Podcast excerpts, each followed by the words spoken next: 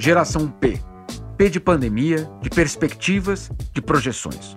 O podcast do UOL sobre a sociedade, a economia e a cultura que se formam a partir das mudanças impostas pelo coronavírus. Pessoal, eu sou Jamil Chad, colunista do UOL, falando direto de Genebra, para mais um episódio do nosso podcast Geração P, claro, na companhia da escritora e advogada Ruth Manos, falando diretamente de Lisboa. Ao longo das últimas semanas, nós tratamos aqui dos vários impactos da pandemia na sociedade, na cultura e, claro, na economia. E desta vez vamos falar do impacto, das consequências da pandemia para a situação das mulheres. Uma situação já dramática antes da pandemia desembarcar, uma situação de profunda desigualdade, uma situação é, não resolvida nem dentro de casa e nem no mercado de trabalho, e, claro, uma pandemia que vem aprofundar uma crise já muito presente. Ô Jamil, como você bem sabe, eu em novembro de 2019 lancei um livro chamado Mulheres não são chatas, mulheres estão exaustas. Mas eu te confesso que eu nunca imaginei que em menos de seis meses eu olhasse para esse livro e eu descobrisse que ele, na verdade, ele é a ponta do iceberg. Né? Eu, eu passei bastante tempo pesquisando e né, sempre trabalhei, tanto como advogada como escritora, muito com as questões de, de gênero e feminismo. Mas eu confesso que a pandemia, como tudo que, que a gente está vendo por aí, é o efeito panela de pressão, que a gente repetiu muitas vezes nos nossos episódios, né? Então, se a gente via que já existia um problema em torno das mulheres, com a pandemia isso foi acelerado e isso foi intensificado de uma maneira impressionante. Então, se as mulheres elas já estavam sobrecarregadas por causa de trabalho, casa, família e das infinitas pressões sociais que a gente sofre sempre né, naquela busca daquela perfeição, tem que ter o corpo perfeito, a família perfeita, a aparência perfeita, o comportamento perfeito. Se isso já existia de forma tão intensa, a pandemia veio de uma forma avassaladora escancarar os seguintes problemas: desigualdade de gênero, distribuição injusta das tarefas domésticas, falta de apoio à maternidade, violência física e psicológica contra a mulher, a vulnerabilidade das mulheres no mercado de trabalho e tantos outros problemas que derivam da nossa sociedade, que mais do que nunca confirmou ser uma sociedade machista e patriarcal. É isso, Ruth. De fato, nós estamos aí com seis meses já da emergência global. Né? É, foi declarado no dia 30 de janeiro é, e desde então, obviamente, o mundo passou por mudanças profundas. Eu, pessoalmente, é, eu tinha uma impressão inicial de que é, haveria, com, essa, com o confinamento, é, haveria uma compreensão da parte dos maridos, dos homens, é, de que, olha, o papel da mulher, olha como ele é relevante e olha como ele deve ser, talvez, é, compartilhado de uma outra forma. Mas eu acho que seis meses depois não foi isso que, que nós estamos vendo. E longe disso, na verdade. O que é, fica muito claro, é, como você disse, é que esses problemas é, aumentaram. Eles não foram nem de longe, você pode dizer que eles foram resolvidos ou foram tratados. É, muito pelo contrário, essa situação foi aprofundada. Teve um estudo é, da Oxfam, que é uma entidade é, bastante reconhecida, que publicou em junho uma, uma pesquisa muito interessante, mostrando que 43% das mulheres entrevistadas em cinco países diferentes afirmaram que durante a pandemia a carga de trabalho aumentou, né? que elas estão hoje mais ansiosas, mais deprimidas, ou seja, você não teve de forma alguma durante a pandemia uma distribuição é, melhor ou mais justa é, do trabalho doméstico, é, da situação de casa, por conta da presença do marido em casa. Né? Isso, pelo menos, fica muito claro ali. É, 50% das mulheres é, entrevistadas é, nessa pesquisa indicaram que a pandemia as fez trabalhar mais. Agora, tem, é, eu, eu, eu acho que essa pesquisa é extremamente reveladora, porque ela, ela mostra que até a visão é, dos homens deixa a desejar. Olha só, é, a mesma pesquisa disse que nos Estados Unidos, 66% dos homens disseram que estavam limpando e estavam cozinhando igual ou mais do que as mulheres. Isso, claro, durante a pandemia. Agora, aí a pesquisa foi lá e perguntou para as esposas, né? Para as esposas. E só 35% delas confirmaram que o marido estava trabalhando igual ou mais do que elas. Ou seja, você tem uma percepção é, da, da, vamos assim, do lado masculino de que não, olha, eu faço igual ou mais. E quando você vai perguntar para as mulheres, obviamente a resposta é diferente. Agora, só para a gente colocar num contexto desse, dessa, dessa história, antes da pandemia, Ruth, as mulheres elas já estavam realizando, eu vou falar esse número com calma para a gente, gente entender. As mulheres já estavam realizando 12 bilhões de horas de trabalho não remunerados por dia. Vou repetir porque parece um absurdo, mas é isso. São 12 bilhões de horas de trabalho não remunerado por dia. Claro, nós estamos aí contando é, os vários continentes, a população global, é, a população de mulheres no mundo. Agora, o que significa isso? Significa três vezes mais do que os homens. Ou seja, trabalho não remunerado, quem se ocupa, quem faz, quem toma responsabilidade são as, eram as mulheres antes da pandemia. E como você colocou, isso só se aprofundou. Ô Jamil, a gente acho que é, é, é, inevitável. Se a gente vai falar de, de, desigualdade na pandemia e se a gente vai falar sobre as mulheres, a gente tem que falar muito sobre tarefa doméstica, né?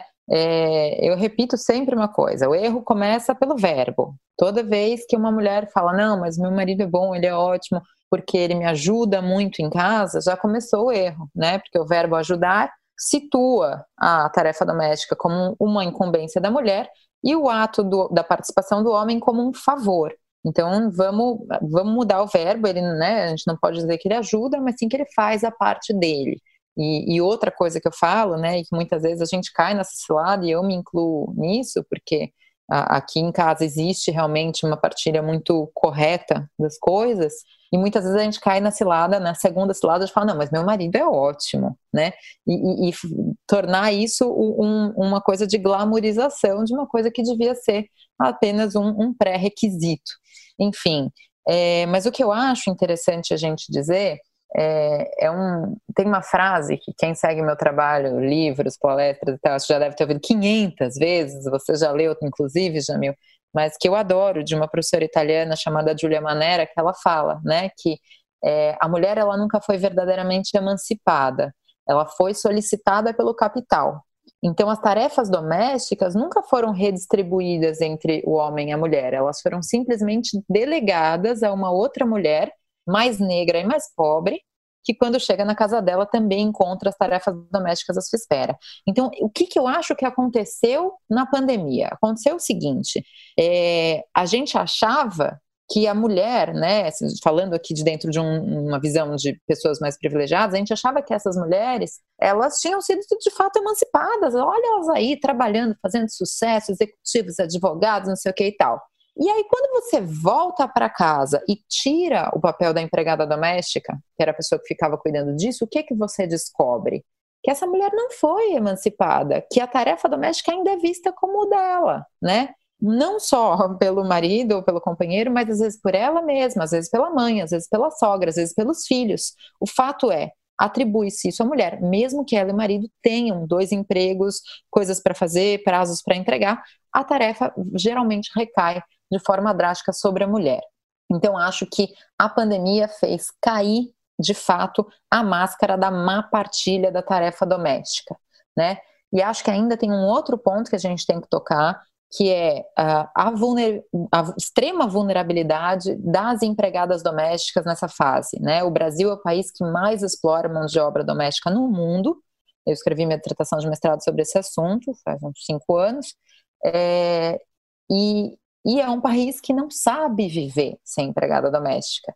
Então, as pessoas, elas estão, algumas, fazendo com que as empregadas continuem trabalhando, mesmo né, com todos os riscos do transporte público e tudo isso. E nas casas onde as empregadas não estão trabalhando, está se sentindo aí que realmente talvez esse fosse um trabalho que devesse ser um pouco mais valorizado.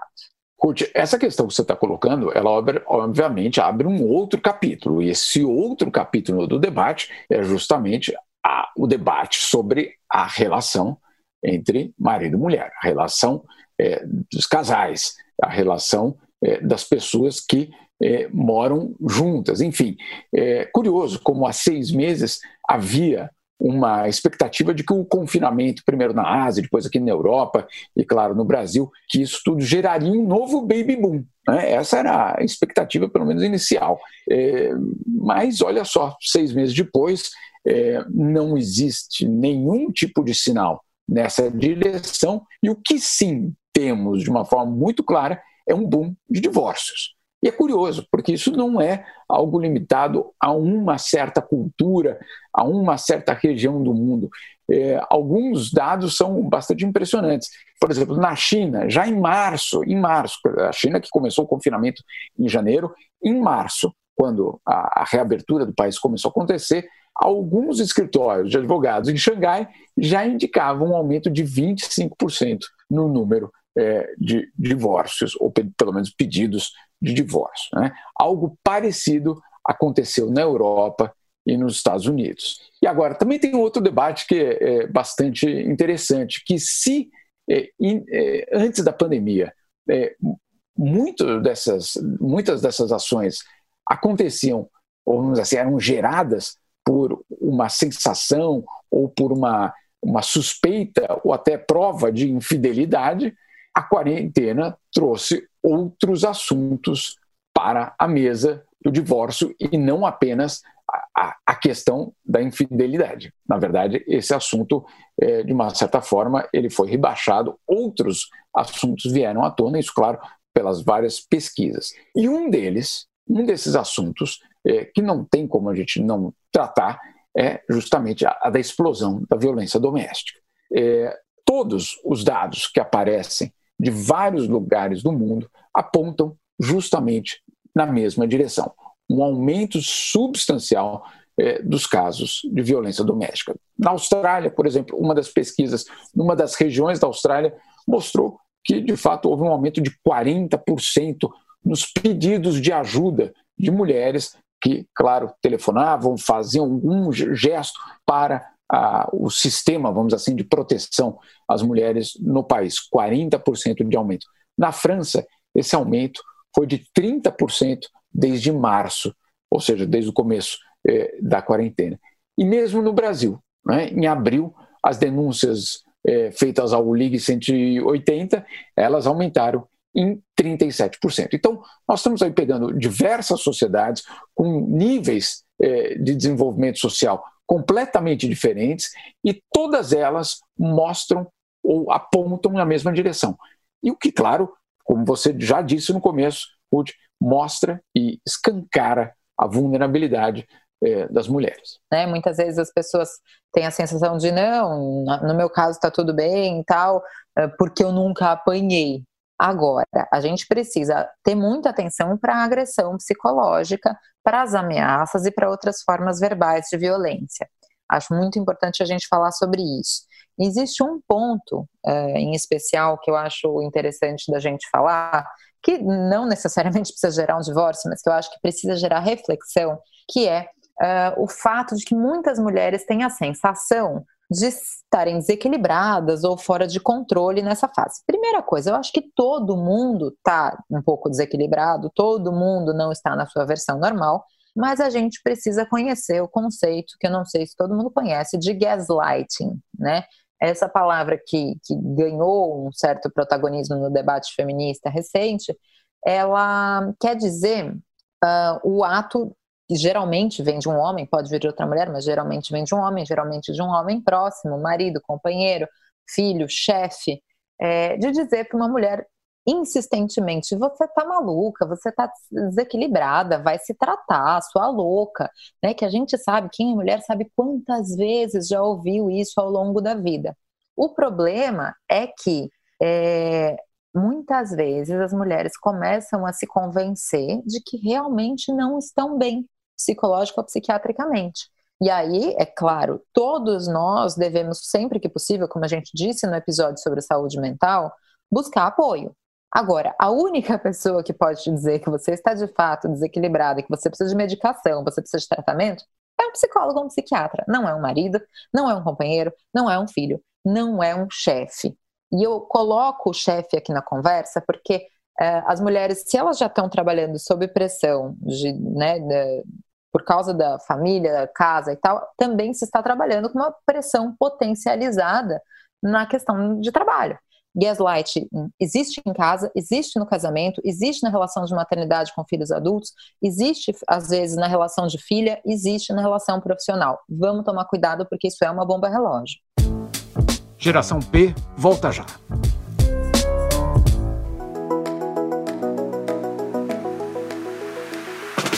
Podcast UOL Entrevista tem entrevistas exclusivas e na íntegra sobre os mais variados temas feitas por jornalistas, blogueiros e colunistas do UOL. Você pode ouvir o UOL Entrevista e outros programas do UOL em uol.com.br/podcasts, no YouTube e também nas principais plataformas de distribuição de podcasts. Recebe salário, faz transferência, pagamento, recarga de celular e até empréstimo, tudo sem taxa. PagBank, a sua conta grátis do PagSeguro. Baixe já o app e abra sua conta em 3 minutos. É, Ruth, e de fato, acho que você tocou num outro capítulo que também é, é, como você disse no começo, né? Essa história tem várias camadas. É, a situação das mulheres elas, é, é uma situação complicada em várias é, das, das dimensões da pandemia. E aí é, é muito curioso, porque já existe até nos Estados Unidos um termo é, para designar o que é que está acontecendo com a economia mundial, pelo menos no que se refere ao mundo do trabalho. É, eles não estão chamando, por exemplo, é, de recession, né, de recessão. Eles estão trocando a palavra recession por, por she-session, ou seja, a recessão com um caráter feminino. She session, em vez de recession. O que isso quer dizer? Vamos, vamos traduzir não só a palavra, mas também o que isso significa na prática. A recessão, ela obviamente vai ser para todo mundo. Obviamente a economia vai desabar para todo mundo. Obviamente a situação econômica vai ser dramática em termos é, de busca de emprego para todos. Mas ela vai ser especial, ou está já sendo especialmente dura, mais uma vez, para as mulheres.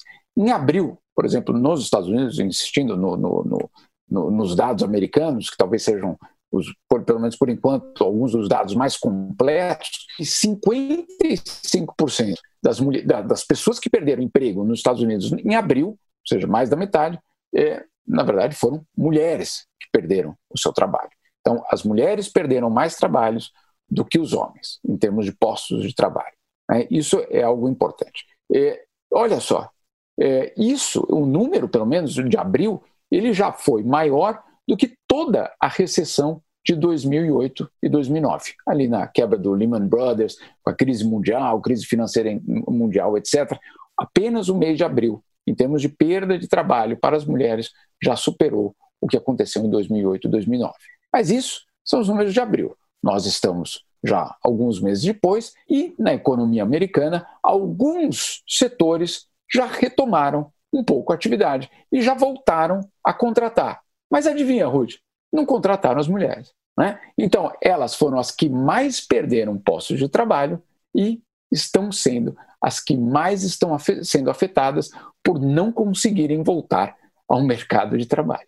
Né? Quando o emprego voltou, ele voltou para os homens. Então, é, essa, essa história é, doméstica, né, de casa, é, complicada, que se soma à questão da violência é, doméstica, também complicada, ela ganha um outro, um outro, uma outra camada justamente com essa, eu, eu diria, essa, esse desmonte é, das conquistas, talvez, dos últimos 20 anos, de que você disse, não, agora, como você disse, não, olha, é profissional, está garantida, está no mercado, não tem volta.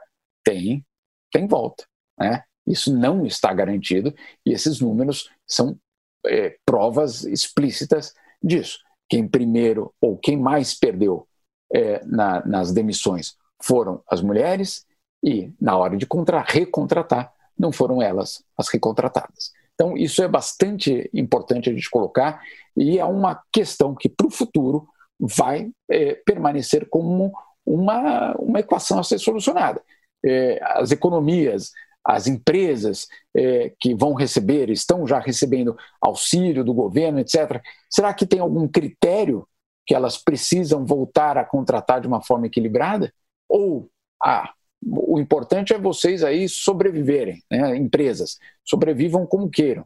Não, é, sobrevivam como queiram, mas voltando a aprofundar a desigualdade entre homem e mulher no, no, no mundo do trabalho, então esse resgate do Estado, de alguma forma, vai ter de ser, é, pelo menos, é, a minha opinião, repensado nessa situação. No Brasil, não estamos longe disso, não, Ruth.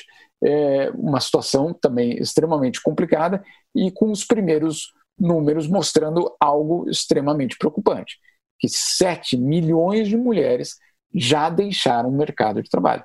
É, 7 milhões de mulheres, nós estamos ainda numa situação de pandemia no Brasil, a curva não está achatada, não sabemos quando haverá uma estabilização e já temos 7 milhões. Ou seja, aquela ideia inicial do she session, né, da, da, da recessão, da she session, que não a recession, é, não sei como é a gente poderia traduzir em português, mas é a recessão feminina, é a recessão da economia atingindo as mulheres de uma forma especialmente dura. Essa é uma realidade americana, é uma realidade aqui na Europa, e esses números mostram que ela é uma realidade também muito brasileira. Ô Jamil, eu acho que é, o que é interessante a gente olhar disso, até já encaminhando a conversa para o final, é é que não dá para olhar para os assuntos de forma isolada, né? Então, quando a gente fala, ah, tarefa doméstica, violência, trabalho, sobrecarga, maternidade, não dá para olhar para um assunto de cada vez, porque tudo isso está absolutamente interligado. Então, a mulher que está sobrecarregada com a casa e com os filhos tem um reflexo direto no desempenho profissional. Se tem um reflexo no desempenho profissional, a probabilidade de perder o emprego é muito maior. Só que perder o emprego, para a maioria das mulheres, não significa apenas perder o dinheiro, mas sim perder a liberdade. Então você perde a liberdade, só que se você é uma mulher que está numa situação de violência, você se vê dependendo financeiramente do marido ou do companheiro e você se torna absolutamente refém dessa situação. Então não dá para olhar para esses problemas de forma isolada.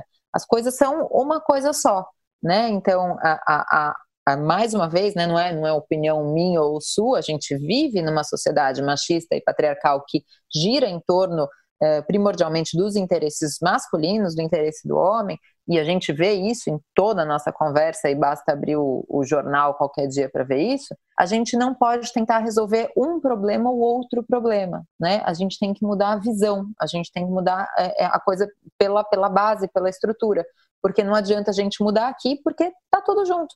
Então, eu acho que o principal para a gente né, é, é fechar essa ideia é que a gente, sobretudo no Brasil, que tem um, um machismo reforçado e validado pelo governo, né, nesse momento agora, o governo Bolsonaro é, é declaradamente um governo machista e um governo que não tem as demandas femininas como uma prioridade na sua agenda, né? É a banalização das situações de violência contra a mulher, não só a violência física, mas a violência trabalhista, a violência institucionalizada, a violência legalizada contra a mulher. Então a gente precisa falar sobre isso e a gente precisa que os homens assumam posições nesse debate. Esse não é um debate feminina, feminino, esse é um debate social, que a pandemia trouxe uma realidade latente que é a gente está numa sociedade à beira de um colapso e as mulheres são uh, igualmente protagonistas da história, dessa história, né, em relação aos homens. E se essa sociedade colapsar para as mulheres, ela colapsa em geral. Geração P tem apresentação e reportagem de Ruth Manos, Jamil Chad e Juliana Bergamo. Edição de áudio de João Pedro Pinheiro e coordenação de Juliana Carpanês.